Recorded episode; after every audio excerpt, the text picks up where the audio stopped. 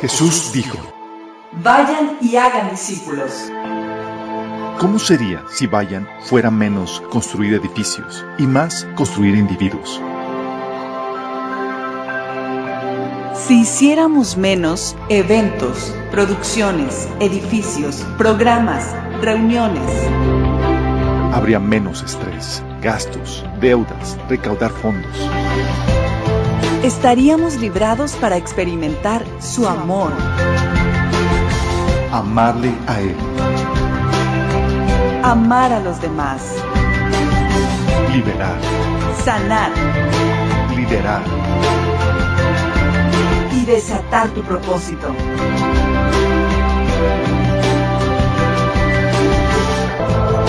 Esto es discipulado. Esto es la iglesia.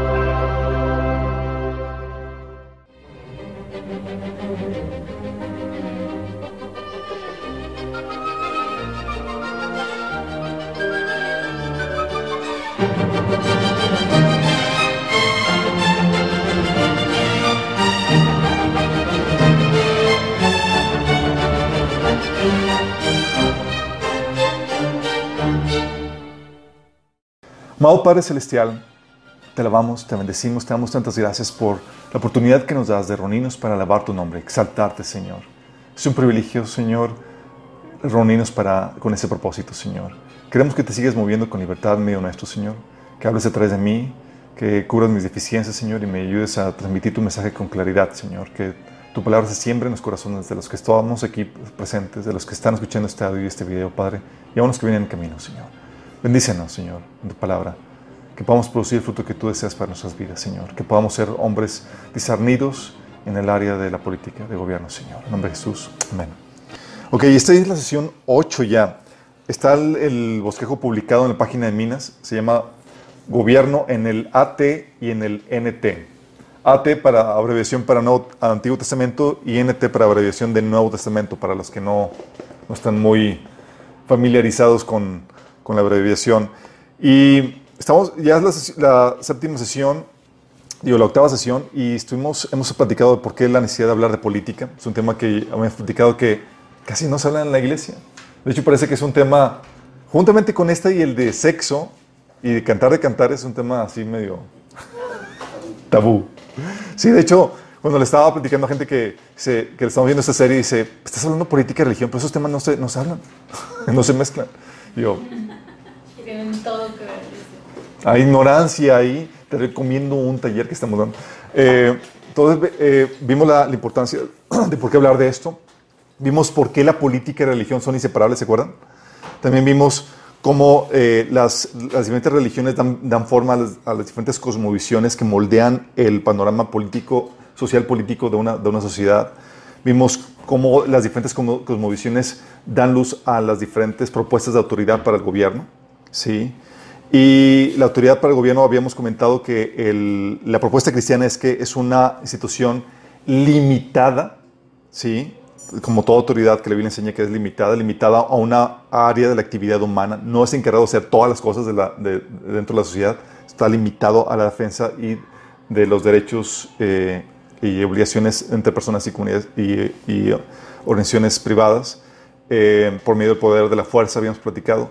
Y también habíamos platicado que el poder legislativo, por lo mismo, del, gobierno, no, no, no, puede poner reglas, leyes dentro de la esfera privada, ¿se acuerdan? Es solamente la esfera pública y dentro de las instituciones de, de- de gobierno, organizaciones de gobierno. Dentro de la esfera pública, lo único que puede hacer el gobierno es regular o poner las normativas necesarias para que se respeten los derechos y obligaciones dentro de, los, de la esfera privada cosa que habíamos comentado que la esfera privada se regula bajo el principio de, de voluntariedad. Cada quien es libre de asociarse, unirse y contraer los compromisos que se requieran, pero sin violar los derechos humanos o los derechos que Dios estableció dentro de, eh, para cada individuo y organización. Todo eso lo vimos y vimos los derechos dados por Dios, ¿se acuerdan? Los derechos humanos, platicamos a detalle eso. Y vimos, ¿alguien se acuerda cuál, cómo Satanás utiliza los derechos humanos en contra nuestra? ¿Alguien se acuerda? Cambia. ¿Cambia Les qué? da la vuelta. ¿Les da la vuelta? Lo bueno lo hace malo y lo malo lo hace Los derechos al definirlos, el, al mal definirlos, a no utilizar, a usar la definición de Dios, lo utiliza efectivamente Satanás para hacer de lo bueno malo y lo malo bueno, ¿se acuerdan? Habían platicado de que, oye, ¿qué pasaría si, convenciéramos a la gente de que Caín tenía el derecho de matar a Abel? Estaríamos, diciendo que, fue algo bueno, algo que realmente es malo. ¿O qué pasaría si dijéramos que los apóstoles, eh, los sacerdotes y los fariseos tenían el derecho de, prohibir, eh, de, quitar la libertad de expresión que tenían los apóstoles para compartir el Evangelio? Estaríamos diciendo de algo bueno, que es la libertad de expresión, algo malo. ¿Se acuerdan? Y esos ejemplos habíamos platicado y cómo también el abuso consiste en que el gobierno eh, define los derechos humanos y extiende sus funciones, eh, abusa mal definiendo los derechos humanos y utiliza esas definiciones para extender sus funciones. ¿Recuerdan que hemos dicho? dice, oye, pues todos tienen derecho a la, educación. ¿Y quién? ¿Quién es el encargado? Porque cuando es un derecho tú, tú puedes exigirlo. ¿sí? ¿A quién vamos a obligar que te, que, te dé la educación? Ah, pues el gobierno se apunta. Con eso va adquiriendo funciones y va expandiendo su poder, habíamos platicado. Sin embargo, aquí cuando hablamos eh, de derechos y formas, y entrando en materia de, la temática de hoy, bien, si algo hemos visto es que la Biblia enseña una propuesta de gobierno constitucional, un gobierno enfocado a un área de la actividad humana, un gobierno pequeño, y se enseña el respeto a los derechos humanos dados por Dios. Todo eso lo vimos, lo hemos estado viendo. Pero, ¿qué de los pecados que se sancionan en el orden público? Si se dan cuenta, eh, el Antiguo Testamento tiene un montón de pecados que, ahorita no se sancionan. Sí. ¿Y qué de la severidad de las condenas? Tú lees el Antiguo Testamento y te das cuenta, o en la torre, o sea, muchos eran pena de muerte y ahorita no estaríamos muchos aquí presentes. Sí. Debemos implementar la teocracia y la forma de gobierno que se propone del Antiguo Testamento. Es lo que vamos a ver. Sí. Hay diferencias en el modelo del gobierno, de gobierno que, vemos en el Antiguo Testamento versus las, el modelo propuesto dentro de la era cristiana para el gobierno. Sí. Y es algo que quiero que entiendan muy bien. Hay, hay una diferencias de gobierno. En el Antiguo Testamento, por ejemplo, se establece un ojo por ojo, diente por diente. Y en el Nuevo Testamento se establece un pon la mejilla. ¿Sí? Ya habíamos comentado, por ejemplo, en Éxodo 21, 23, donde viene este pasaje, dice, el castigo debe ser acorde a la gravedad del daño, vida por vida, ojo por ojo, diente por diente, mano por mano, pie por pie, quemadura por quemadura, herida por herida, moretón por moretón. O sea, sí, parejito. En el Nuevo Testamento, Jesús dice, en Mateo 5, del 38 al 42, ¿Ustedes han oído que se dijo ojo por ojo, diente por diente? Bueno, ¿qué creen? Pero yo les digo, no resisten al que les haga mal. Si alguien te da una bofetada en la mejilla derecha, devuélvele también la otra. Devuelve, no, digo, ya, mi conciencia me, me, mi me traicionó. Vuélvele también la otra. No, no, o sea, que, que ponga esta mejilla. Si, si alguien... Te, el pastor dijo, no, de, por una...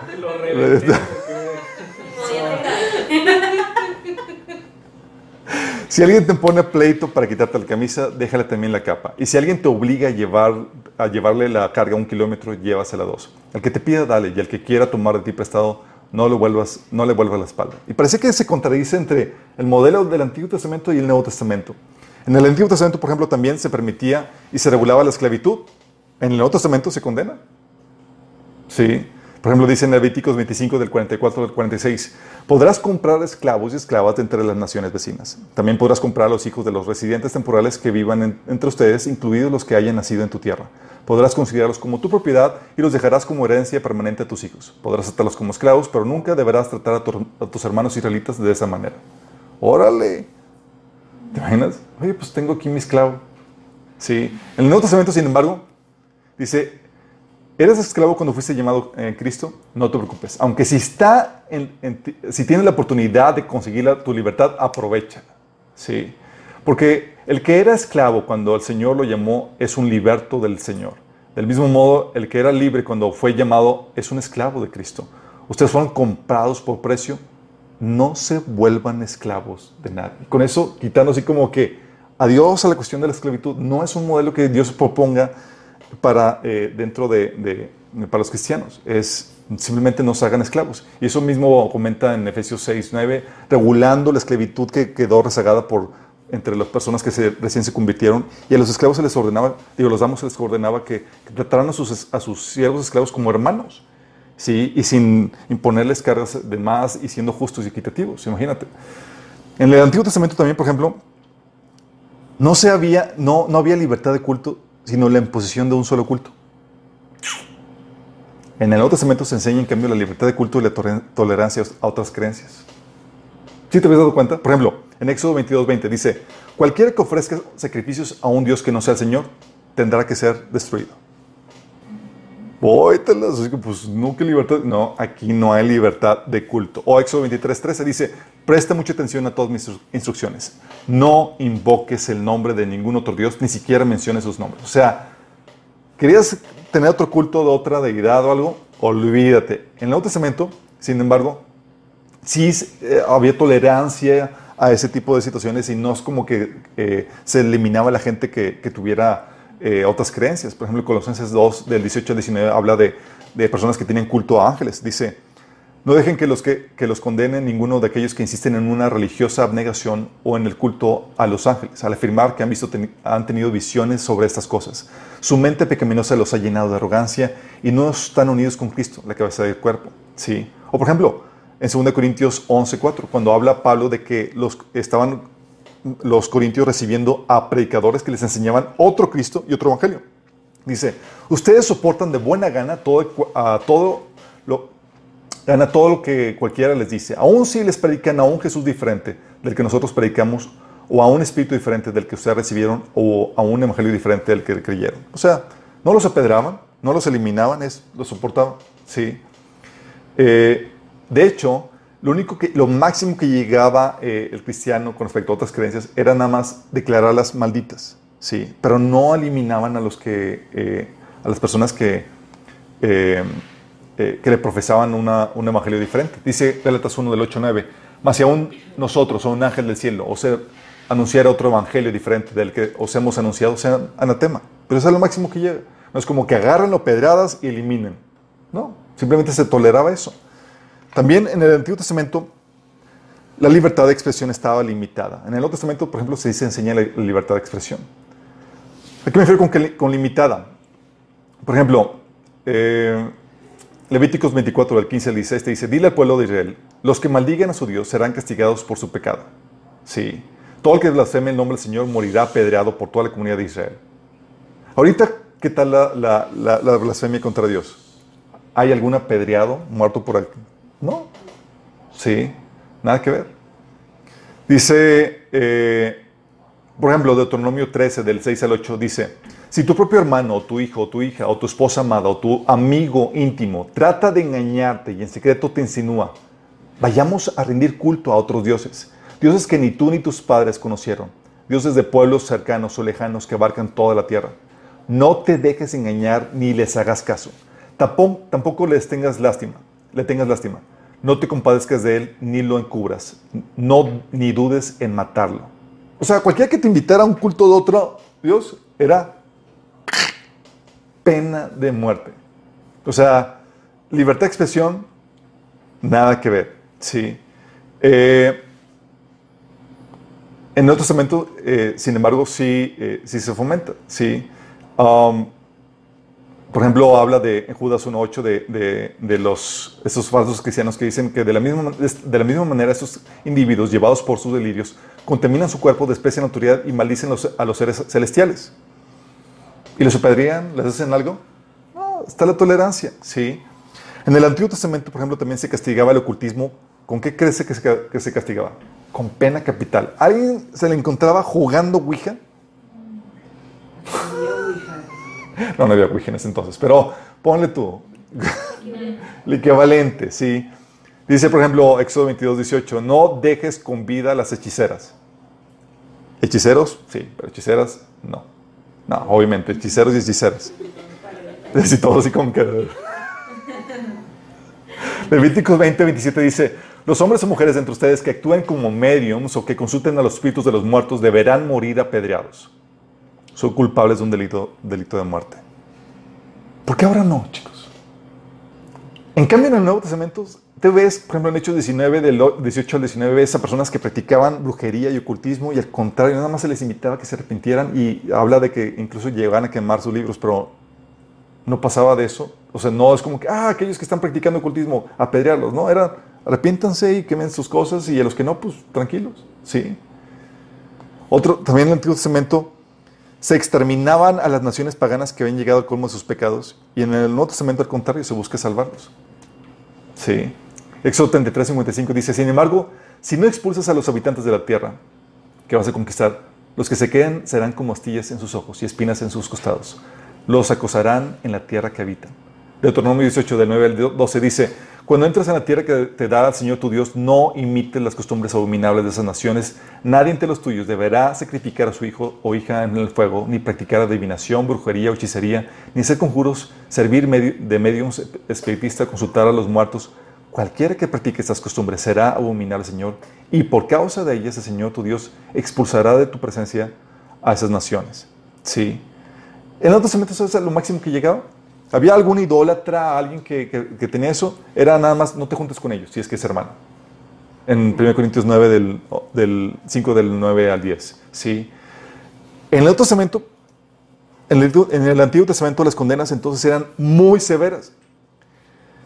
Y en el Nuevo Testamento, digo, siendo la, la pena típica de, a, aplicar era la, la, pena de muerte. En el Nuevo Testamento se deja vivir a mucha gente. ¿sí? Levíticos 20:10, si alguien comete adulterio con la mujer de su prójimo, tanto el adúltero como la adúltera serán condenados a muerte. Sí. Y en Nuevo Testamento ves el cambio con Jesús, por ejemplo, en Juan 8, del, 30 del 3 al 8, dice, mientras hablaban los maestros de la ley religiosa y los fariseos, le llevaron a una mujer que había sido sorprendida en el acto de adulterio. La pusieron en medio de la multitud. Maestro, le dijeron, le dijeron a Jesús, esta mujer fue sobre, sorprendida en el acto de adulterio. Todavía no me imagino cómo fue este asunto. ¿Cómo, cómo sorprendes a.? ¿Y por qué nada más trajeron a la mujer y no al, no al tipo? Mi, conclusión, paréntesis, es que era un romano y con esos no te metes. Soldadillo, pues. Sí. Dice, dice, fue sorprendida en el acto de adulterio. Dice, la ley de Moisés manda apedrearla. ¿Tú qué dices? Y sí, manda apedrearla. Entonces intentaba entender una trampa para que dijera algo que pudieran usar en su contra, pero Jesús se inclinó y escribió en el dedo, con el dedo eh, en, el, eh, en, el, polvo. ¿Por qué querían eh, tenderle una trampa? Porque los romanos le habían quitado la pena capital al, pueblo judío. No podían quitarle la vida a nadie sin permiso del, del imperio romano. Entonces, si lo hacían, pues obviamente ya tenían la razón para llevarse a Jesús preso, ¿no? Dice, como ellos seguían exigiéndole una respuesta, él se incorporó nuevamente y les dijo, muy bien, pero el, pero el que nunca haya pecado, que tire la primera piedra. Luego volvió a inclinarse y siguió escribiendo en el polvo. ¿Qué está escribiendo en el polvo? Algunos dicen que está escribiendo la lista de pecados de algunos. ¿Ya viste el tuyo? ¿Ya viste el tuyo? Sí. Aquí lo máximo es, oye, es un idólatra, es un estafador, es un adúltero, pues no te juntes con ellos si es cristiano. Es todo, ¿sí? Eh, son diferencias muy marcables del Viejo al Nuevo Testamento, ¿no? Y hay gente por eso dice, no, pues eh, no entiende realmente por qué ya no lo aplicamos o, cómo está la dinámica. Incluso dicen que, que la, la, disciplina del Antiguo Testamento de los hijos no se debe aplicar también en el Nuevo Testamento, pero no. Con respecto a la disciplina de los hijos, chicos, la disciplina física, eh, sabemos que la integridad física es un derecho, ¿sí? Eh, pero la Biblia enseña que el hijo, entre tanto es, es menor de edad, en nada se diferencia a un esclavo. Y los esclavos tenían derecho, los amos tenían derecho a disciplinarlos físicamente, imagínate. Sí. Eh, de hecho, por eso Proverbios 13, 24 dice que, eh, y Proverbios 19, 18 y otros pasajes más que vimos en el taller de, de padres sabios, habla de la disciplina a los hijos. Sí. Pero sin caer en el abuso. Y eso lo mencionamos en el taller de, padres sabios. No se puede disciplinar llevando al abuso al niño. Eh, y la Biblia enseña eso en pasajes de Deuteronomio 25 del 2 al 3 y Éxodo 21. Pero definitivamente hay diferencias. Y la pregunta aquí del millón de dólares es, ¿por qué es esta diferencia? ¿Por qué no pedríamos a la gente? ¿Por qué dejamos que la gente practique el ocultismo? ¿Por qué se la puedes devolver. ¿Por qué no se la, ¿por qué no se la puedes devolver? El nuevo pacto, el nuevo pacto. Gracia. Nuevo pacto. Entonces el Antiguo Testamento estaba mal y el modelo eh, tolerante del Nuevo, Testamento, del Nuevo Testamento es correcto. El antiguo pacto estaba imperfecto. Estaba imperfecto.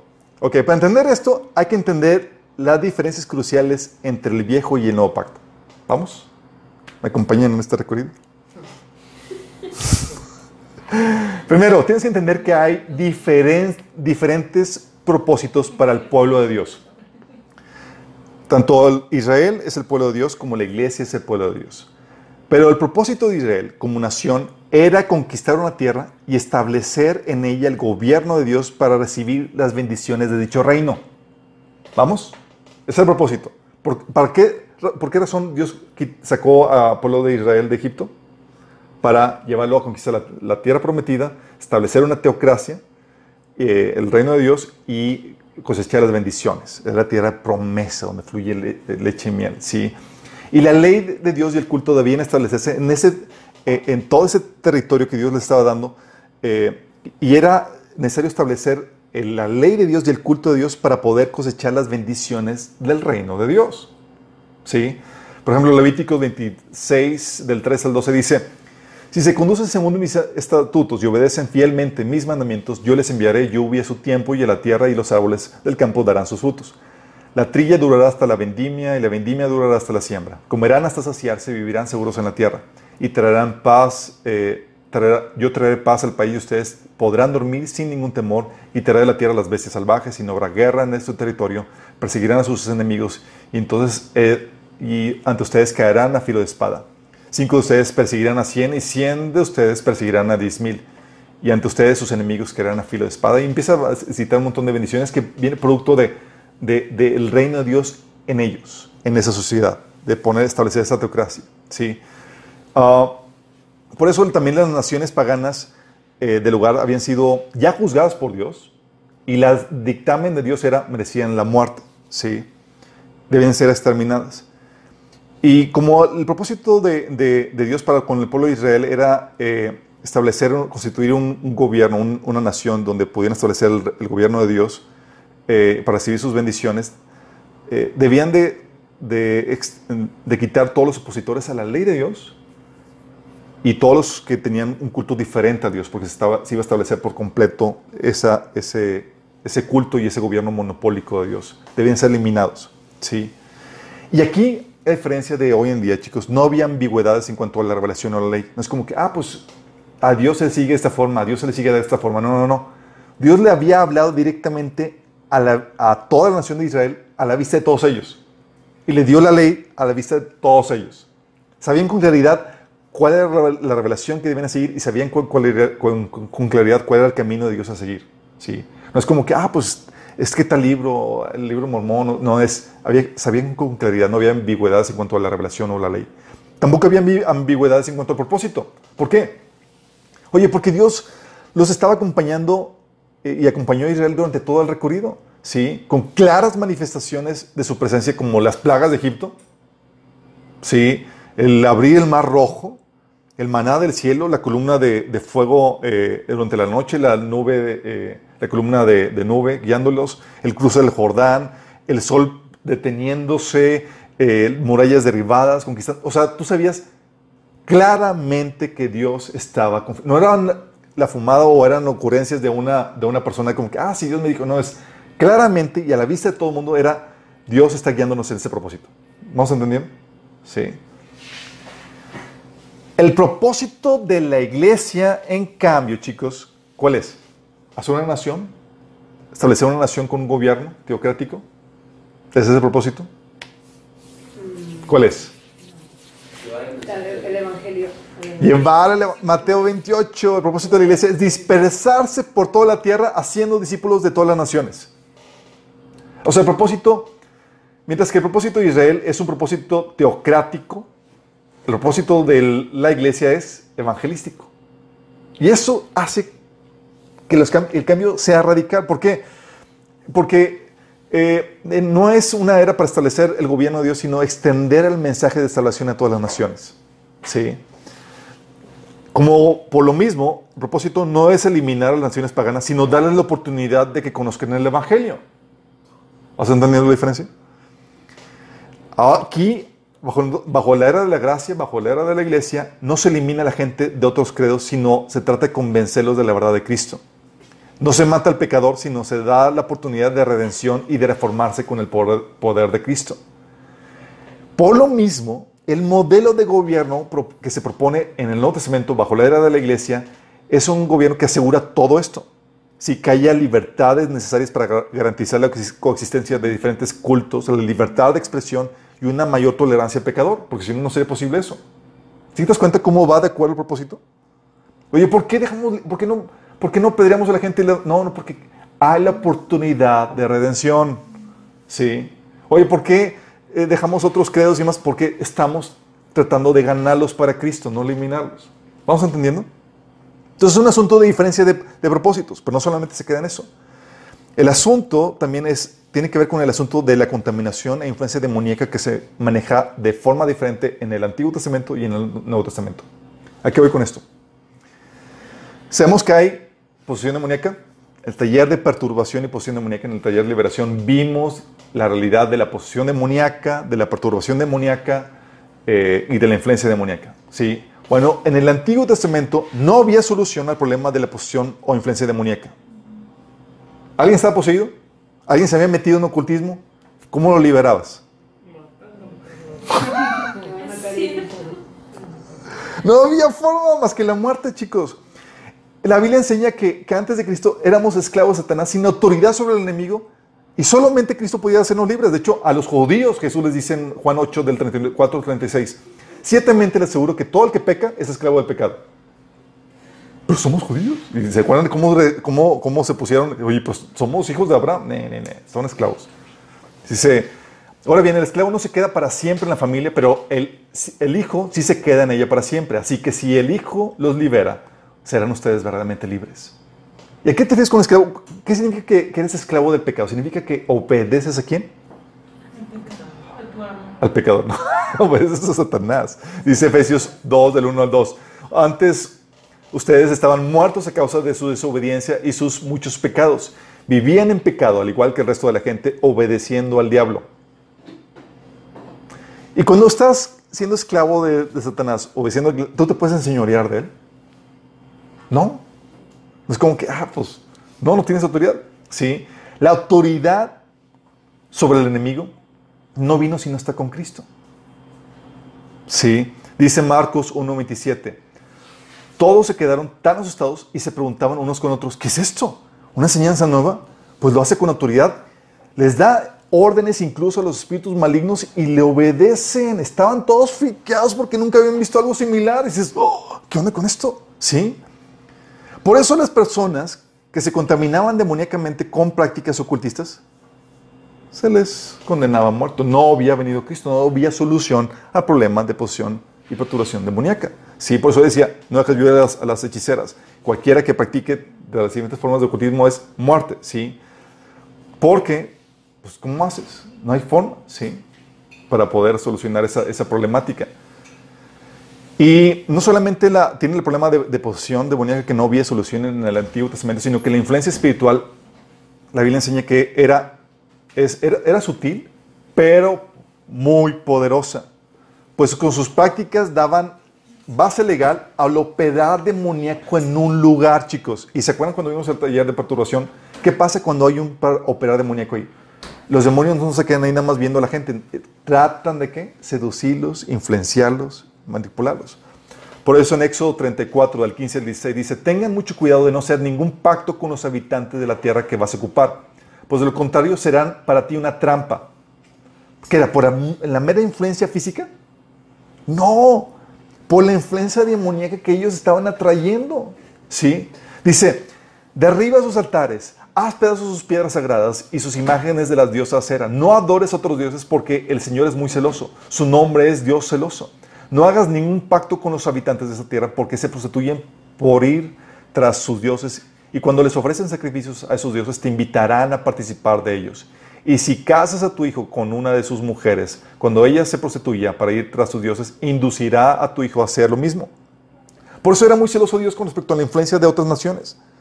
Porque sabía que había un operar demoníaco que podía seducir a la gente, ¿sí?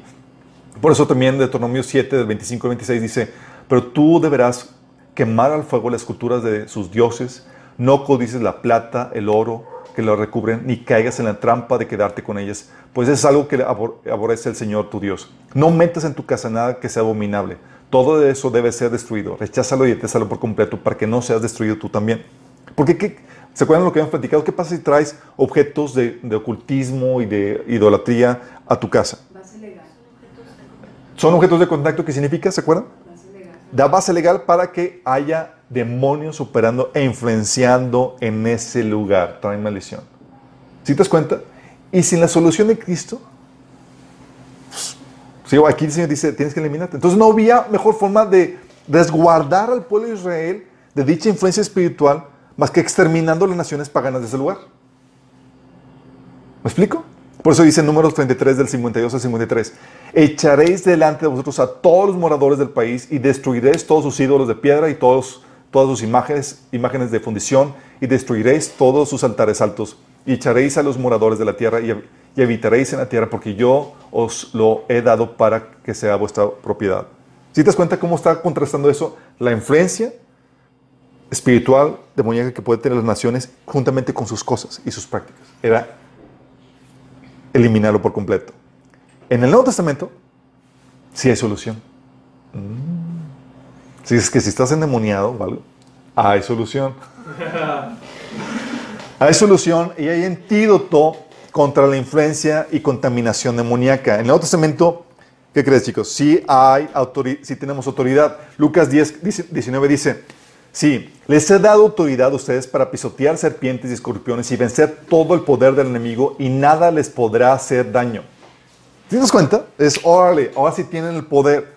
Sí, dice Marcos 16, 18, podrán tomar serpientes en las manos sin que nada les pase y si beben algo, algún, algo veneno- venenoso no les hará daño. Pondrán sus manos sobre los enfermos y ellos sanarán. Y aquí está hablando obviamente de las serpientes, es símbolo de, de- de los demonios. ¿sí? Por eso los demonios se someten en el nombre de Jesús. ¿Se acuerdan cómo llegaron los discípulos? Contentísimos porque, porque se sometían los demonios. En Lucas 10, 17 dice, cuando los 70, los 72 regresaron, dijeron contentos, Señor, hasta los demonios se nos someten a tu nombre. ¿Y qué les dijo Jesús? Sí, gocémonos. No, hombre, chicos. Alégrense por, porque sus nombres están escritos en el... Sí. Marcos 16, 17 menciona eso, que se expulsarían los demonios en el nombre de Jesús. Entonces podemos, tenemos autoridad y podemos liberar, librar la batalla directamente con el ente espiritual que está causando daño. En el Antiguo Testamento no había forma. Sí. Por eso dice Efesios 6:12 que ahora cambia la batalla del aspecto físico al mundo espiritual, diciendo que nuestra lucha no es contra seres humanos, sino contra poderes, contra autoridades, contra potestades que dominan este mundo, fuerzas espirituales malignas en, en las regiones celestes. Y tenemos ahora el poder para contrarrestar toda influencia espiritual del enemigo. O sea, tenemos el antídoto. Por eso dice 2 Corintios 10, del 3 al 5, aunque vivimos en el mundo, no libramos las bat- batallas como lo hace el mundo.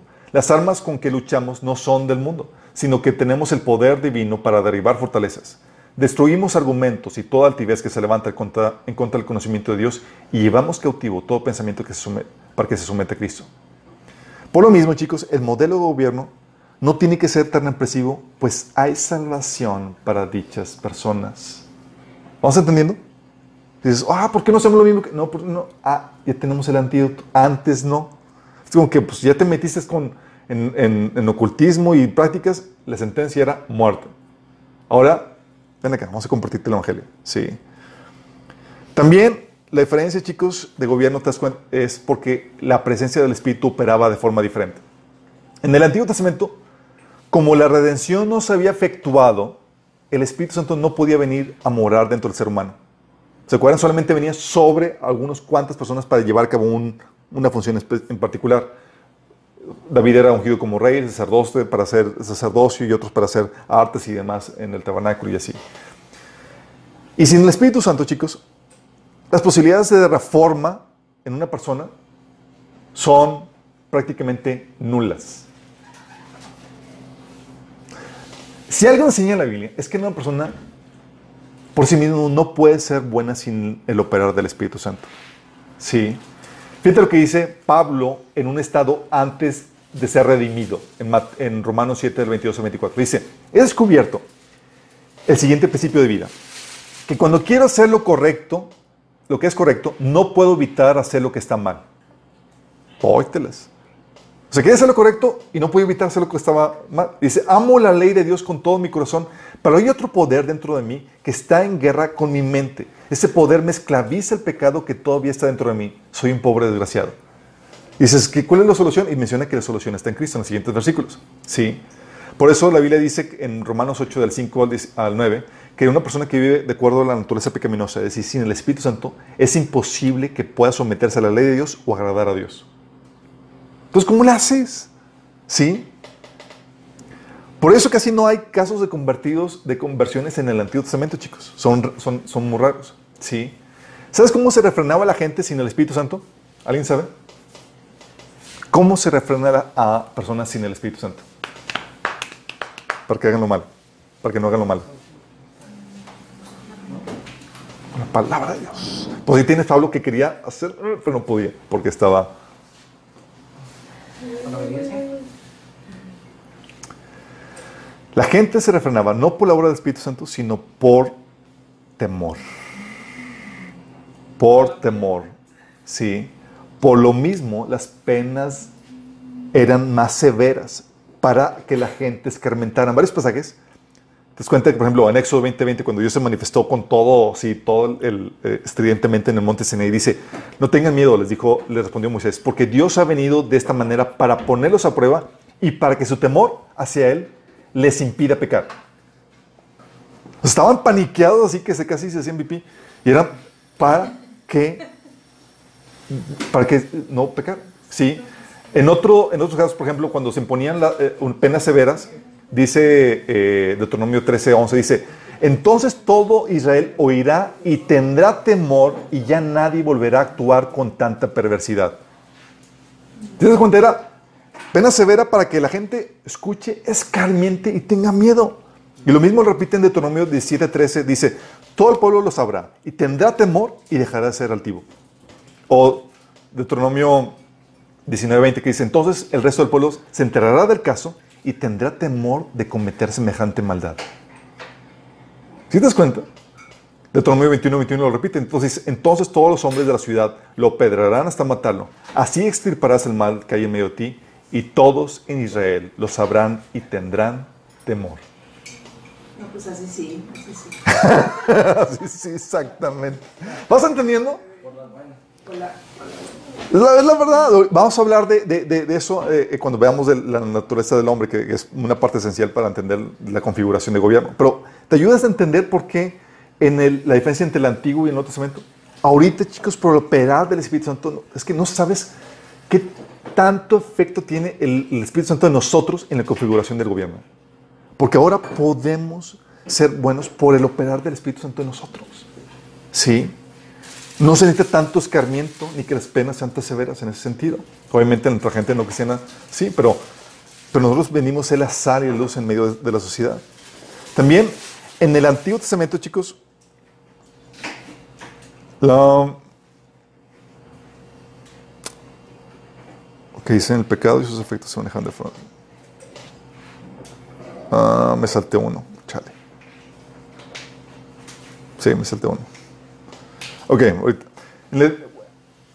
En el, Antiguo Testamento, con la redención de Cristo, eh, no, perdón, en el Antiguo Testamento entonces la gente escarmentaba solamente con el temor, ¿se acuerdan? En el Nuevo Testamento, con la redención de Cristo, el Espíritu Santo puede morar dentro del hombre trayendo la renovación en la persona y en la sociedad. ¿Qué fue lo primero que hizo Jesús cuando resucitó? ¿Alguien se acuerda?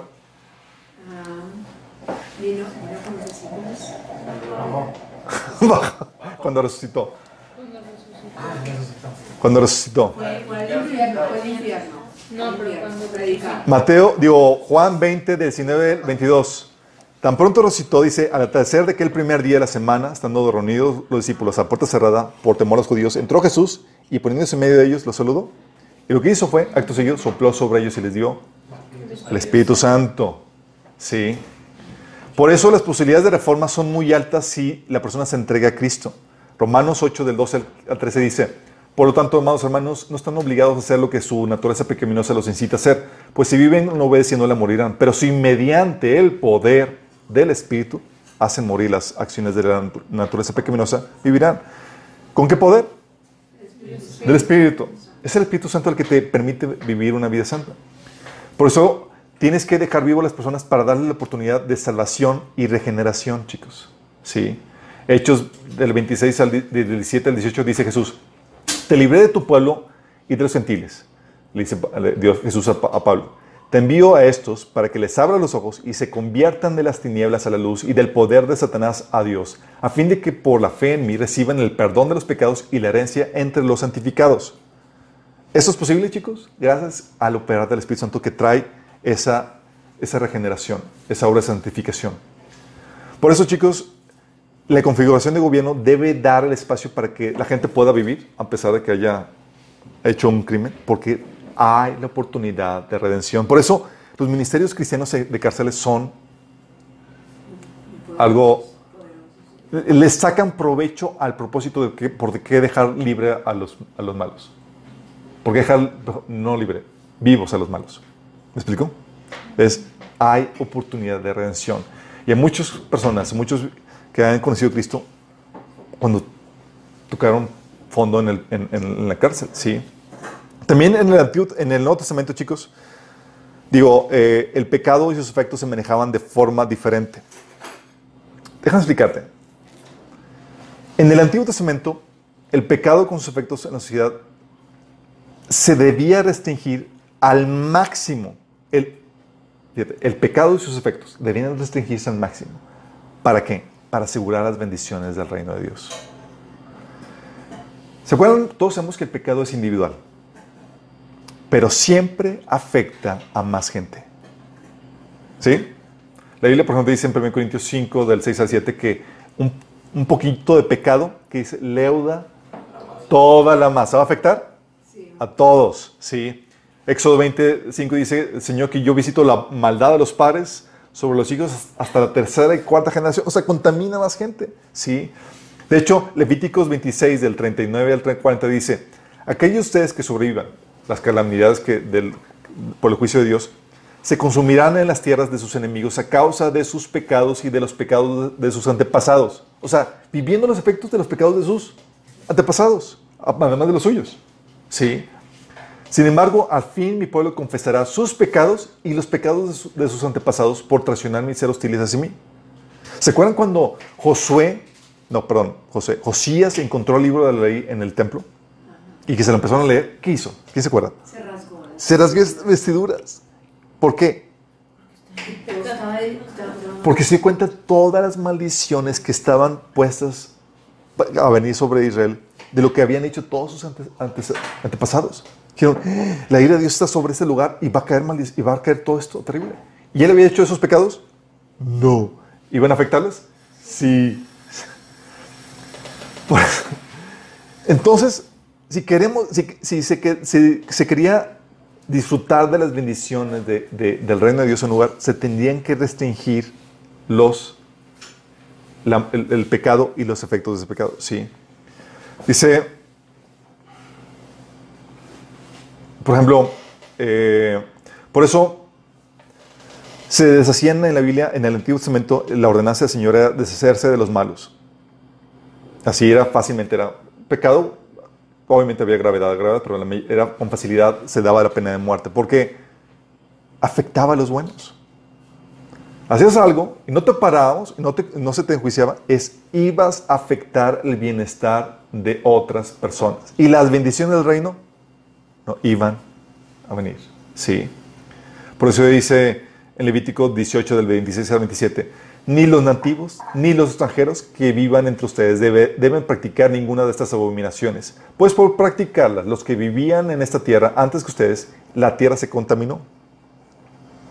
Si ustedes contaminan la tierra, ella los vomitará como vomitó las naciones que lo habitaron ante- antes que ustedes. Entonces, vamos a si no se juzga el pecado este, la tierra va a terminar vomitándolos. Y es, no se trata que, ah, pues yo no soy judío, digo, se va, digo, puedo practicar eso. No, no, no.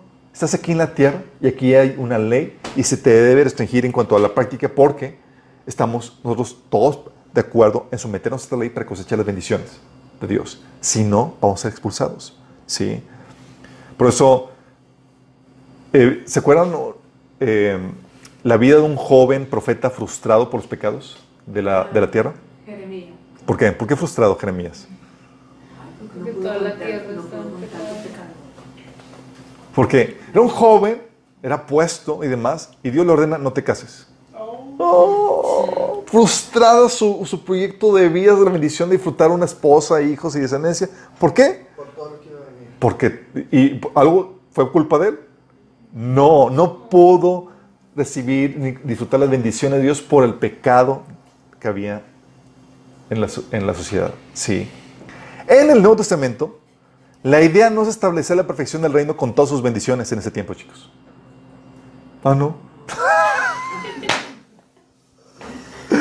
No es establecer el- la perfección del reino con to- eh, para cosechar todas sus bendiciones, sino llevar a cabo la tarea evangelística que se nos ha encomendado. Por eso no añoramos el disfrutar este mundo en el tiempo presente, ni resentimos la pérdida de las bendiciones, chicos, en teoría. Deber ser. ¿Por qué? Por eso dice Pablo en 1 Corintios 7, del 29 al 32. Déjenme decirles lo siguiente, amados hermanos. El tiempo que queda es muy breve. Así que de ahora en adelante los que están casados no deberían concentrarse únicamente en su matrimonio. Los que lloran o los que se alegran o los que compran cosas no deberían ser absorbidos por sus lágrimas, ni sus alegrías, ni sus posesiones. Los que usan las cosas de este mundo no deberían apegarse a ellas. Pues este mundo, tal como lo conocemos, pronto desaparecerá. Quisiera que estén libres de las preocupaciones de esta vida. Un soltero puede invertir su tiempo en hacer la obra del Señor y pensar cómo agradarlo a Él. O sea, no te enfoques en disfrutar este mundo. Enfócate en qué? En ponte a chambear. Porque tenemos una tarea evangelística. La actitud de pueblo Israel era, vas a entrar al día prometida a disfrutar de las bendiciones. Nosotros es, estamos aquí para chambear ahorita. Sí. Por eso se nos enseña a sufrir, por la, eh, a sufrir la injusticia y la maldad en el tiempo presente. ¿Qué te dice la Biblia? Dice, todo el que quiera vivir piadosamente en Cristo, ¿qué va a pasar?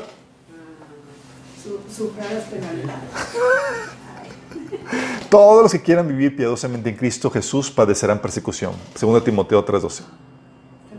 En el Antiguo Testamento era, pórtate bien para que vengan bendiciones. Aquí te portas bien y va a venir, ¿qué? Persecución. O 1 Pedro 4, del 12 al 13, dice, queridos hermanos, no se sorprendan de las pruebas de fuego que les han atravesado como si algo extraño les sucediera. En cambio, alégrense mucho porque esta- estas pruebas los hacen ser partícipes con Cristo de su sufrimiento, para que tengan inmensa alegría de ver su gloria cuando sea revelada en todo el mundo. ¿Sí? Eh, de hecho, Jesús nos advertía que cualquiera que los mate pensarán que rinde un servicio a Dios. Y te aseguró que en este mundo tendrías que aflicción. Entonces, ¿te suena así como que tierra de promesa? No. ¿Sí? ¿Por qué? Porque sabemos que el reino de Dios, con sus bendiciones, vendrán hasta cuándo? Hasta la segunda venida. ¿Sí? Dice Hebreos 10, del 33 al 34. Unas veces se, se vieron expuestos públicamente al insulto y a la persecución, otras veces se solidarizaron con los que eran tratados de igual manera. También se compadecieron de los encarcelados y cuando a ustedes les confiscaron sus bienes, lo aceptaron con alegría, conscientes de que tenían un patrimonio mejor y más permanente. ¿Dónde y cuándo? En el cielo y se va a manifestar cuando el Señor viniera. Sí. Por eso el Señor nos enseñaba que es necesario que a través de muchas tribulaciones entremos en el reino de Dios. ¿Vamos entendiendo? Por eso, chicos, es ahorita es no estamos con la actitud de aminorar los efectos del pecado, estamos con la actitud de ganar al pecador. Sí. No estamos con la actitud de aminorar los efectos del pecado para, para no recibir las consecuencias. Por ejemplo, ahorita estamos viviendo las consecuencias del pecado en la sociedad general, digo, porque está, está aumentando. Pero nuestra tarea no es eliminar los pecadores, no ahorita, sino ganarlos para Cristo. Sí. Por eso se manejaban de forma diferente. Por eso, chicos, pero esta, esta era de gracia va a terminar. ¿Y qué crees que va a pasar? ¿Qué crees que va a pasar terminando esta era de gracia? Nos vamos ya. Nos vamos ya. ¿A dónde nos vamos? Señor. Terminando esta era de gracia, volvemos al modelo del Antiguo Testamento. ¡Ah! ¡Herejía, herejía! ¡Apedrenlo! Ya me imagino. O sea, cuando estamos gobernando, muerte y todo. Chicos, de hecho, este es el mensaje que forma parte integral de nuestra predicación del Evangelio. No sé si se dan dando cuenta.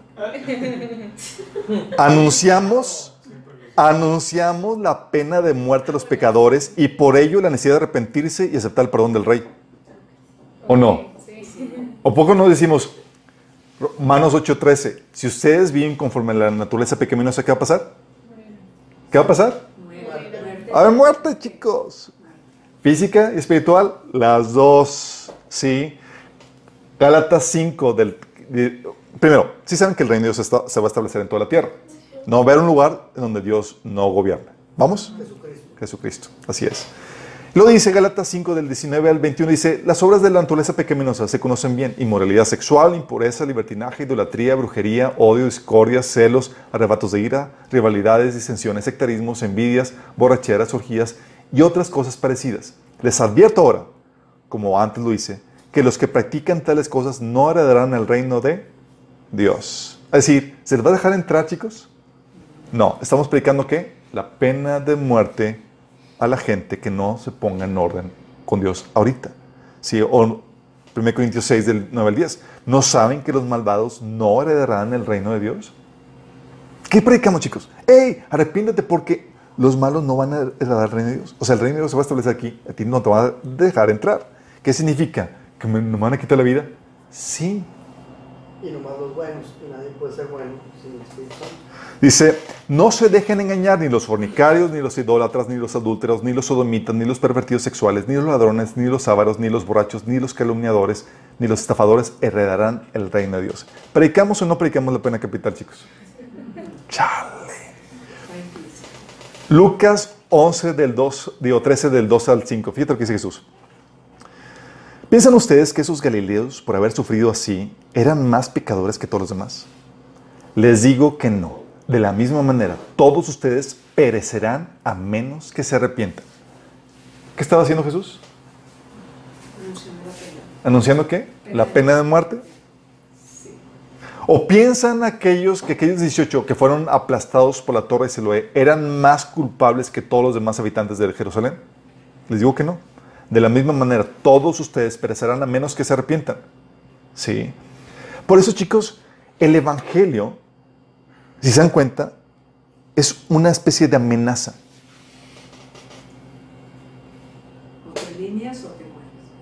¿Qué sea- qué- ¿Por qué amenaza, chicos? ¿Qué, qué- qué estamos amenazando? ¿Qué decimos? Arrepiéntanse, si no, van a perecer. Sí. Por eso Jesús decía en Marcos 1 del 14 al 15, después de que Juan fue encarcelado, Jesús vino a Galilea predicando el Evangelio del reino de Dios, diciendo, el tiempo se ha cumplido, el reino de Dios se ha acercado, arrepentidos y creed en el Evangelio.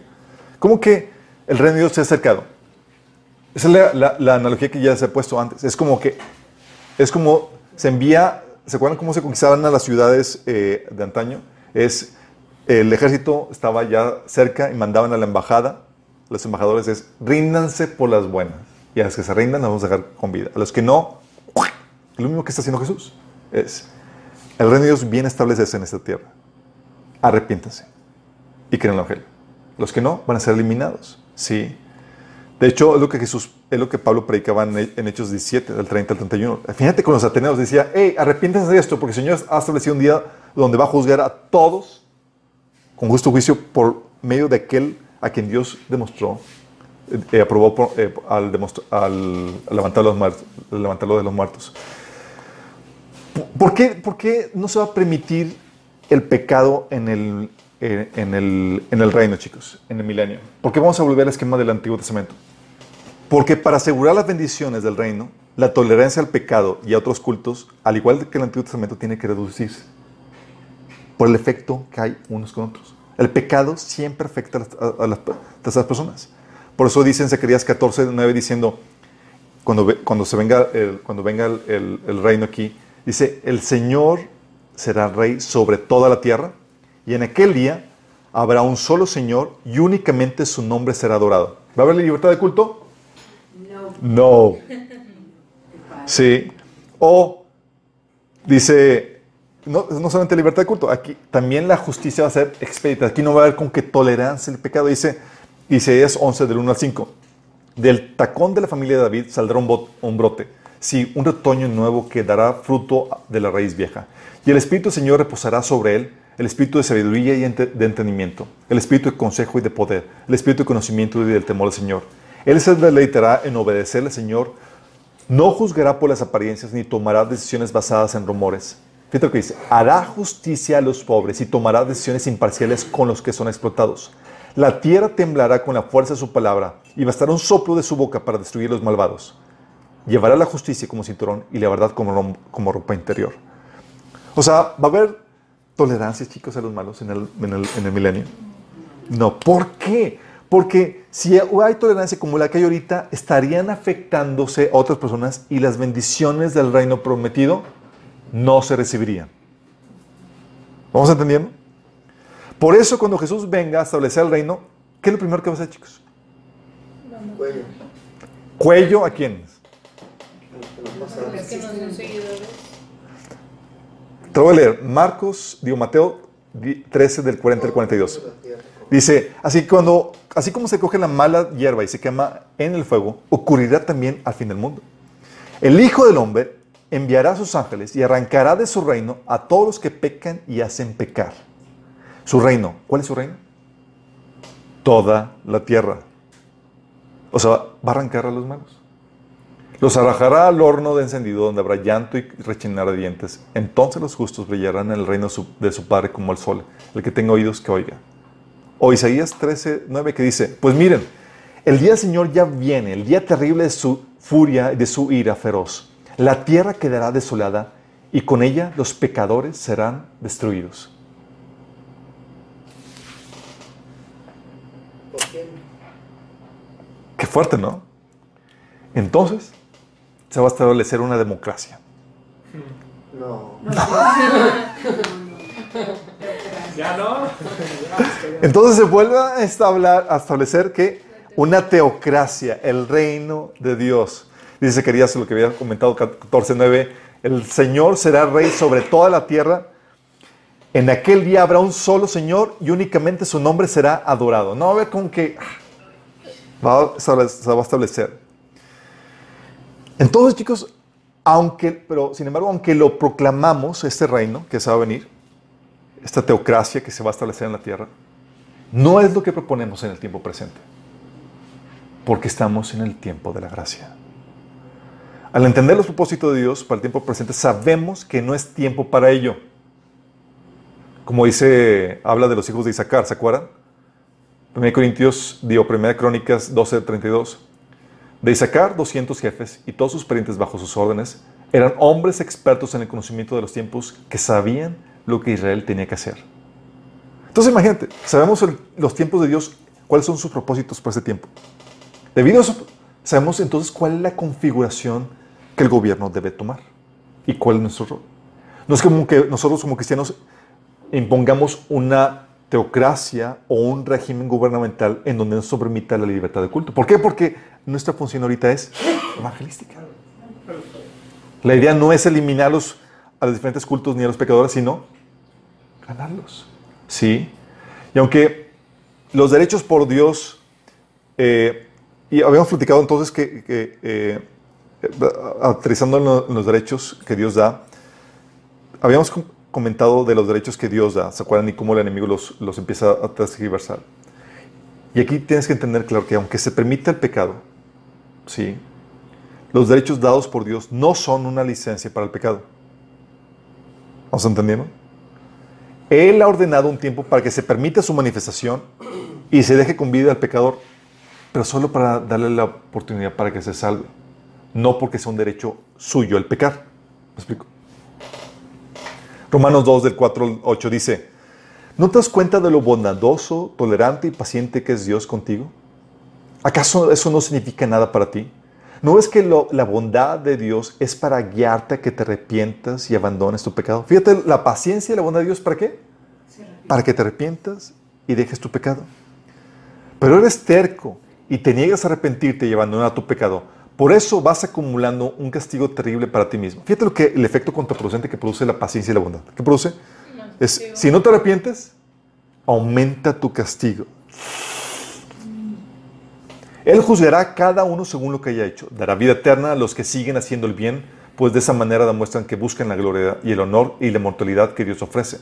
Pero derramará su ira y enojo sobre los que viven para sí mismos, los que se niegan a obedecer la verdad y en cambio viven entregados a la maldad. O sea, material y ¿no? Pero esa, el propósito es esa paciencia, eso es para llevar a la gente que se arrepienta. Y el hecho de que se, se permita la manifestación del pecado nunca debe confundirse con un derecho.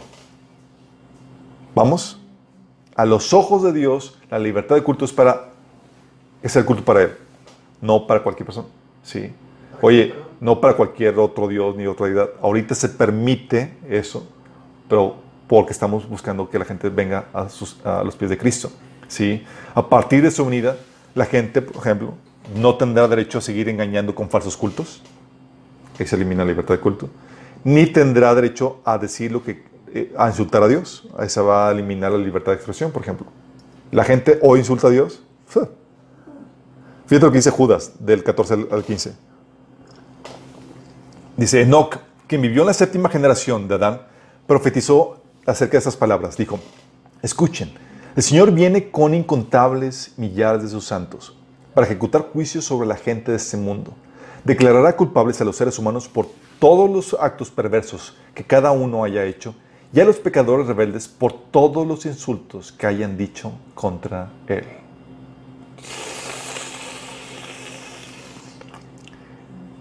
Y no se vale con que, ah, pues borro todos los insultos que puse en mi Facebook.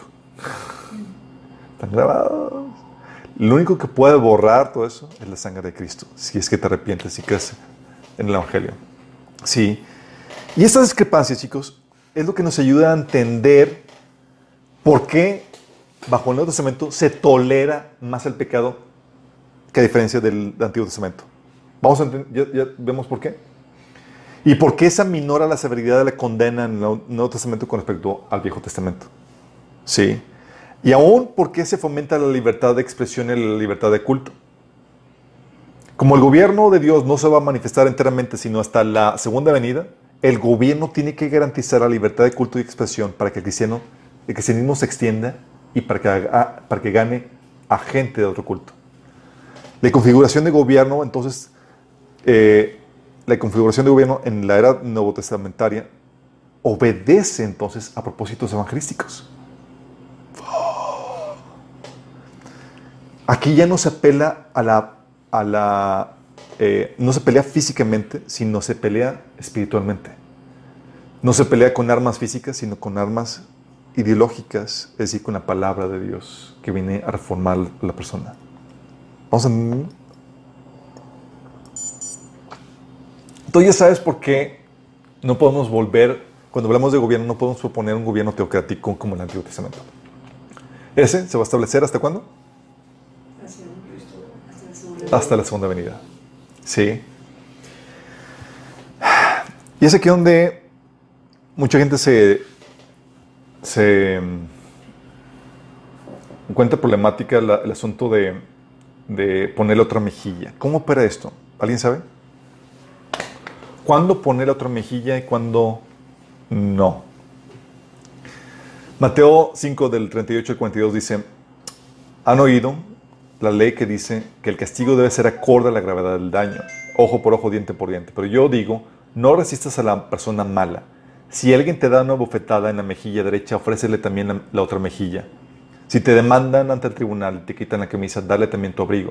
Si un soldado te exige que lleves un kilómetro, eh, su, equipo, por un kilómetro, llévalo dos. Dales a los que pidan y no, les, no des la espalda a quienes te pidan prestado. ¿Qué onda con esto? Primero, tienes que entender esto. Parecía que se contradice entre el Antiguo y Nuevo Testamento. Déjame explicarte esto. Lo que está Jesús proponiendo aquí es un método de resolución de conflictos con las personas malas. Sí. El ojo por ojo, diente por diente se estableció como principio para, para, que los jueces, personas de gobierno, midieran su castigo de acuerdo a la gravedad de la condena, de la culpa. ¿Vamos? Y ese principio, chicos, sigue vigente. Jesús no lo ha abrogado. La condena, eh, eh, el castigo debe ser proporcional a la gravedad de la culpa. ¿Vamos? Sí, Éxodo 21, 23 25 dice, el castigo debe ser acorde a la gravedad del daño. Vida por vida, ojo por ojo, todo eso, diente por diente. Sin embargo, chicos, sin embargo, en el día a día hay muchos detalles diferentes y ofensas que son, no son dignas de traerse entre los jueces. O no nos ofendemos mutuamente con un montón de cosas. Y andamos ahí demandándonos mutuamente. No. Y estas ofensas menores, la instrucción es que aprendas a perdonar, aprendas a perdonarlas y a no ser vengativo y a pasar por alto el agravio. ¿Y sabes dónde se enseña eso? ¿En el Nuevo o en el Antiguo Testamento? De nuevo. Wrong, en el Antiguo. Ahí donde dice ojo por ojo, diente por diente, en Levítico 19, 18 te dice, no te vengarás ni guardarás rencor a los hijos de tu pueblo, sino amarás a tu prójimo como a ti mismo. Yo, Jehová. ¿Qué te dice? Que no seas qué? Vengativo. Pero con los hijos del pueblo. Que no, seas, que guardes rencor. ¿Por qué? Lo que pasa es que el principio de ojo por ojo, diente por diente, ¿sabes qué está haciendo? Estaba siendo aplicado en las relaciones normales, en los conflictos interpersonales. Es, me hiciste esto, ah, yo tomo venganza en mi mano propia y te lo regreso. Así como sucede hoy en día, no muy, no muy diferente. Sí, me hiciste, ah, te le devuelvo. Y aplicaban arbitrariamente, sin ellos ser jueces y ser un litigio legal, el, asunto- el principio de ojo por ojo, por ojo, diente por diente. Sí. Por eso, fíjate lo que dice, no, no te vengarás ni guardarás rencor. Eso viene en Levítico 19, 18. También con respecto a los enemigos, fíjate lo que dice Éxodo 23, del 4 al 5. Dice, si encuentras extraviado el buey o el burro de tu enemigo, ¿qué debes hacer? Darle matarrile. Carne asada. Carne asada. Haz carne asada, acabas tu enemigo. No, dice, devuélveselo a su dueño. Si ves que el burro de alguien que te odia cayó debajo de su carga, no pases de largo, detente y ayúdalo. Pero Señor es mi enemigo, haz lo que te digo. Sí. O este Proverbios 25 del 21 22. Si tu enemigo tiene hambre, si tu enemigo tiene hambre, dale de comer. Si tiene sed, dale de beber. Actuando así harás que se avergüence de su conducta y el Señor te lo recompensará. En Romanos 12 también. Y ese cita es lo que Pa- Pablo cita en Romanos 12. ¿sí? Sin, sin embargo, que, aunque estos principios estaban en el, en el Antiguo Testamento, eso estaba en el Antiguo, todo eso estaba en el Antiguo Testamento, pero como les digo, los judíos aplicaban en sus relaciones personales el principio de ojo por ojo, diente por diente, y la venganza marcaba el tono de sus relaciones. Y no era así. La instrucción de Jesús era un principio para, para aplacar pleitos. Sí, por eso dice, si alguien te pone en pleito, sí, era para mediar la situación. Sí, en- sí saben, por ejemplo, en Estados Unidos, donde tienen una cultura muy litig- litigante, litigante, donde por cualquier cosa te andan demandando. Sí. Y ya tienes miedo de, que, de, de- de cualquier cosa, ¿sí? Invitas a alguien y se tropezó con, eh, con algo que tenías ahí descuidado, te podían demandar, ¿sí? Aquí ya andan ahí, ya andamos ahí copiando ahí. Entonces tenía una cu- cultura muy litigante versus una cultura perdonadora que pasa por alto la ofensa. Y el Señor nos enseña que muchos conflictos se solucionan no con demandas legales, sino sufriendo la ofensa, perdonando y tratando con bondad a la persona mala. ¿Me explico? Es decir, actuando, dando, otorgando gracia, dándole un trato que no se merece a la persona. Y esto, chicos, es aplica con las personas que dice con lo es, es principio para lidiar con las personas malas. ¿Aplica este mismo principio entre los cristianos? Entre cristianos, la Biblia nos enseña en Mateo 18:15 que si alguien pega contra ti, tienes que ir y reprenderle. ¿Por qué? Porque la idea no es acumularle juicio sobre su cabeza, no es que le vaya mal, es que enmiende sus, sus- sus caminos. Sí. Eh, y si hay un litigio, es llamar a que la iglesia venga, intervenga y juzgue y medie la situación, como dice en 1 Corintios 6, del 1 al 6. Y si no hay tales mecanismos para mediación, litigio entre, hermanos, es sufrir la ofensa, ¿sí? Después de haber tratado de exhortar a tu hermano, ¿sí? La idea de esto es descartar a tu hermano que no se desvíe y no aumentar el castigo que va a recibir. Es decir, tú vas y lo reprendes y lo tratas de corregir por amor a él, no por deseo de venganza. Como viene en Mateo 18. Sí. Eso es por un lado.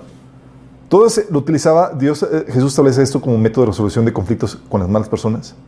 Y también con propósito evangelístico, chicos. Esto tiene sentido, ¿no? Porque es medio complicado compartir el evangelio a alguien a quien le partiste la cara por un agravio que te hizo. O sea, le dicen la torre y. "Ay, me hablaste de Cristo. ¿Sí? No, no, no tiene mucha coherencia. ¿Y, y cuál es el, el- el- el principio que gobierna de la, de la iglesia? Es el propósito evangelístico. Es, te voy a compartir. Y por causa de compartirte, me aguanto. Sí. O sea, no es congruente que después de ver, haberte, a- de haberte vengado, vengas luego y compartas el amor de Cristo que nos da el perdón y que nos enseña a perdonar a otros. Y ah, es que te- Y ya después de que te vengaste, y, sí. Lo que realmente impacta es el mensaje del Evangelio sumado a un comportamiento perdonador que sufre la ofensa y devuelve bien por mal. ¿Sí les ha tocado?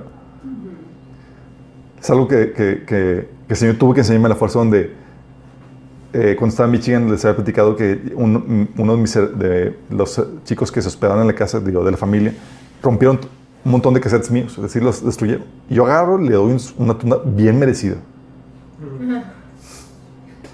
Pero el problema es que yo le estaba compartiendo de Cristo. Pequeño detalle. Entonces, ¿qué, qué tenía que hacer? Tenía que pedirle perdón y, y aprender a qué? Sufrir la ofensa por causa de su alma. ¿Has entendido? No es otra razón. O sea, en el milenio, chicos, si alguien te- se, se le ocurre darte una ofetada, se puede declarar hombre muerto. Ahorita, no. Sí. También eh, esto, lo que el Señor propone, es como una estrategia para que se ejecute la perfecta justicia de Dios sin vernos implicados. ¿A qué me refiero con esto? Es lo que dice la Biblia. Dice Proverbios 24, 17, 18. No te alegres cuando caiga tu enemigo, ni se regocije tu corazón ante su desgracia. No sea que el Señor lo vea y no lo pruebe, y aparte de él su enojo. Y venga contra ti. ¿Cómo que aparte de ese enojo? O sea, ya le iba Dios a castigar, pero ah, ya no lo castigo. iba a castigarlo por lo que te hizo a ti, hijito, pero no, ya no. ¿Sabes por qué? Porque me estoy dando cuenta que sí te lo mereces.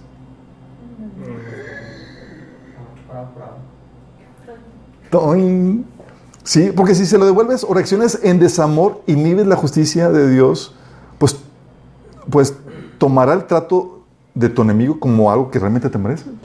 Pues estás igual de carnal, es para que te pulas.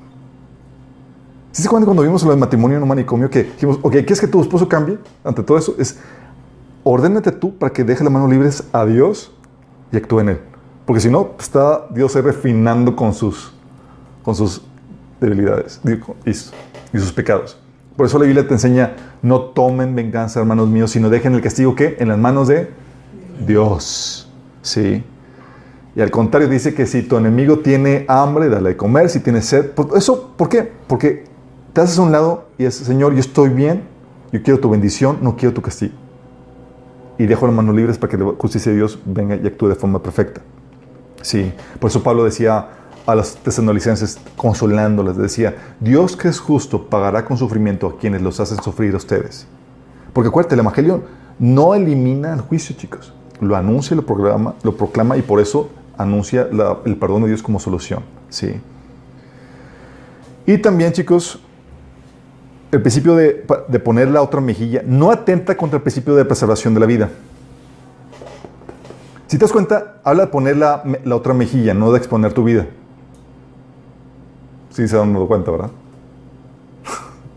habla de, de estar dispuesto a ceder la camisa o tu trabajo, pero no la vida. Sí, sí. De hecho, el Señor enseña el principio de preservación de la vida cuando instruye que huyas. Te dice en Mateo 10, 23, cuando los persigan de una ciudad, huyan a la siguiente. Ay, Señor, ¿y qué onda con otra mejilla? Huye, mi estimado. Sí, no es para que te pongas ahí de pechito. Sí. De hecho, fue situaciones de Pablo huyendo, ¿se acuerdan cuando bajó, fue bajada una cesta? Sí. O en la diáspora, en Hechos 8, oye, la persecución que ocasionó, que los cristianos todos pusieron una, su mejilla y se pusieran ahí de pechito, es corran y sálvanse que puedan. Sí. De hecho, Jesús mismo eso hizo. En Juan 11, del 53 al 54, dice que cuando los fariseos y los sacerdotes eh, convinieron en quitarle la vida, dice que por eso Jesús ya no andaba en público entre los, entre los judíos, sino que se retiró más bien a una región cerca, cercana al desierto, a un pueblo llamado Efraín, donde se quedó con sus discípulos. Resguardaron su vida, chicos, porque su tiempo no había llegado. Sí. Y sin embargo, chicos, nosotros debemos estar como cristianos dispuestos a sufrir por Cristo. ¿Sufrir qué tipo de cosas? Insultos, despojos, injusticias, golpes y muerte. Porque a veces donde no vas a poder, te van a, te van a agarrar, chicos, no vas a no haber forma de huir, ¿sí? Y tienes que estar dispuesto a entrar al toro por los cuernos, ¿sí? No negar la fe. Entonces no atenta el- el- la preservación de vida ni atenta contra el principio de defensa personal o de prójimo, ¿sí? Déjame aclararte esto, y hay gente que lo confunde. La defensa personal no es venganza, sino es el parar un daño que está siendo ejecutado. ¿Vamos? Por eso Éxodo 22 del 2 al 3 dice, si se sorprende a un ladrón en el acto de forzar la entrada a una casa y durante el enfrentamiento se le mata a golpes, la persona que mató al ladrón no es culpable de asesinato. ¿Que estaba actuando en? Personal. Pero si sucede a la luz del día, el que mató al ladrón sí es culpable de asesinato. O Lucas 22, 36, ¿te acuerdas cuando Jesús ordenó a sus discípulos que se compraran espadas? Dice, les dijo, pues ahora, el que tiene una bolsa, tómala y también alforja. Y el que no tiene espada, venda su capa y compra una. Señor. Sí. Tienes el caso, hay un pastor que se llama Samuel Childers, que se fue a, a misiones en, creo que fuera Nigeria, y él estaba compartiendo a los, a los niños de las familias, huérfanos y demás. Y él, ¿sabes qué tuvo que hacer? Ante las guerrillas que están haciendo, tuvo que agarrar las armas para defender a los niños. Hay una película. ¿Cómo se llama? Hay una película que habla acerca de eso. ¿Por, ¿Por qué? Porque es parte de... De hecho, si hay una injusticia que ves el abuso y tú, como cristiano, creyente, no hagas nada al respecto. ¿Sí? Por eso eh, la Biblia enseña que es correcto ir a la guerra cuando, para defender a la nación y demás es parte de la defensa personal. ¿sí? Y Dios le ha dado el poder de la espada al gobierno para defender al inocente y castigar al malo, como dice en Romanos 13, del 3 al 4. O sea, no se lo quitó. No es como que, ah, gobierno, pues quita, ponle la, Hay que dejar, permitir que la gente sufra la injusticia. Ordena la justicia. Dice ahí, Dice, no en vano lleva la espada, pues está al servicio de Dios para impartir justicia y castigar al malhechor. Al servicio de Dios para impartir justicia y castigar al malhechor. O sea, la injusticia no se, no se quita, chicos, con eso. ¿Sí? Por eso el principio de ojo por ojo, diente por diente es dentro del juicio en, en una cuestión legal. ¿Sí? Y la defensa del prójimo, pero sin embargo la defensa del prójimo hay que aclarar, no se hace arbitrariamente, sino conforme al propósito de Dios. Jesús, por ejemplo, cuando lo defendieron, ¿se acuerdan? Pedro dijo, eh, eh, yo voy camino, si, si me defiendes como, o si pido una legión de ángeles, ¿cómo se cumple el propósito de Dios? Sí. Y en otras ocasiones, como Pablo, ¿se acuerdan cuando Pablo pidió una, mandó a su sobrino para que avisara al comandante para que le asignaron una eh, soldados, para que los resguardaran? Él sacaba provecho de, de la protección de- del gobierno, chicos. Sí. Y ese tampoco, este pasaje de poner la otra mejilla, tampoco es un llamado a no buscar justicia. Fíjate Pablo, dice, si yo soy culpable de haber hecho algo que merezca la muerte, no me niego a morir. Pero si no son ciertas las acusaciones que estos judíos formulan contra mí, nadie tiene el derecho a entregarme a ellos para complacerlos. Apelo al emperador. ¿Estaba apelando justicia, chicos? ¿Estaba buscando? ¿Se estaba dejando pisotear? No es. Hay un sistema de gobierno, un sistema legal que me protege y demás, lo utilizaba a su favor. Sí. O Pedro cuando decía, Pablo cuando decía en Hechos 16 al 37, dice, Pablo respondió, ellos nos golpearon en público sin llevarnos a juicio y nos metieron a la cárcel. Y nosotros somos ciudadanos romanos. Ahora quieren que nos vayamos a escondidas. De ninguna manera. Que vengan ellos mismos a ponernos en libertad. Órale. Y se venían a disculpar. ¿Por qué? Porque ese mandato de, de poner la mejilla no es un mandato a, a- a quitar o errogar la, la- la justicia. Sí, 8, 22, 25 dice, cuando notaron a Pablo para azotarlo, Pablo le preguntó al oficial que estaba ahí, ¿es legal que azoten a un ciudadano romano que todavía no ha sido juzgado? Y se pusieron a temblar. ¿Cómo? ¿Ciudadano romano? Sí. Porque muchas veces, debes entender que muchas veces se produce un mal mayor si no se denuncia al malo, pues si no lo detienen al malo, más gente puede ser dañada. ¿Estás entendiendo? Y tú puedes eh, eh, eh, este, acudir a, a buscar justicia en situaciones correctas. Pero concluyendo, con esto de poner la otra mejilla, hay ofensas o daños menores que por asuntos evangelísticos uno debe estar dispuesto a sufrir y soportar, sin buscar retribución, sino la salvación del agresor. Esto no es una orden a no huir y no quedarte indefini- indefinidamente en una situación de abuso, ni tampoco es una orden a no buscar la justicia. Sí, hay situaciones que por causa de la persona vas a tener que soportar, no, no acudir a la demanda, o a veces porque simplemente va a ser lo mejor para, para minorar la- la- el conflicto que hay entre las partes. Sí. Nosotros como cristianos sabemos que a final de cuentas que esta no es nuestra verdadera vida, sino que nuestra verdadera vida va a manifestarse cuando venga Cristo. ¿Sale? ¿Nos tenemos una idea más clara? ¿Cómo opera todo esto, chicos? ¿Tenemos con una oración? Amado Padre, damos gracias, Señor, porque podemos entender tu palabra, Señor, y entender los tiempos y los propósitos que tú has establecido para cada tiempo, Señor.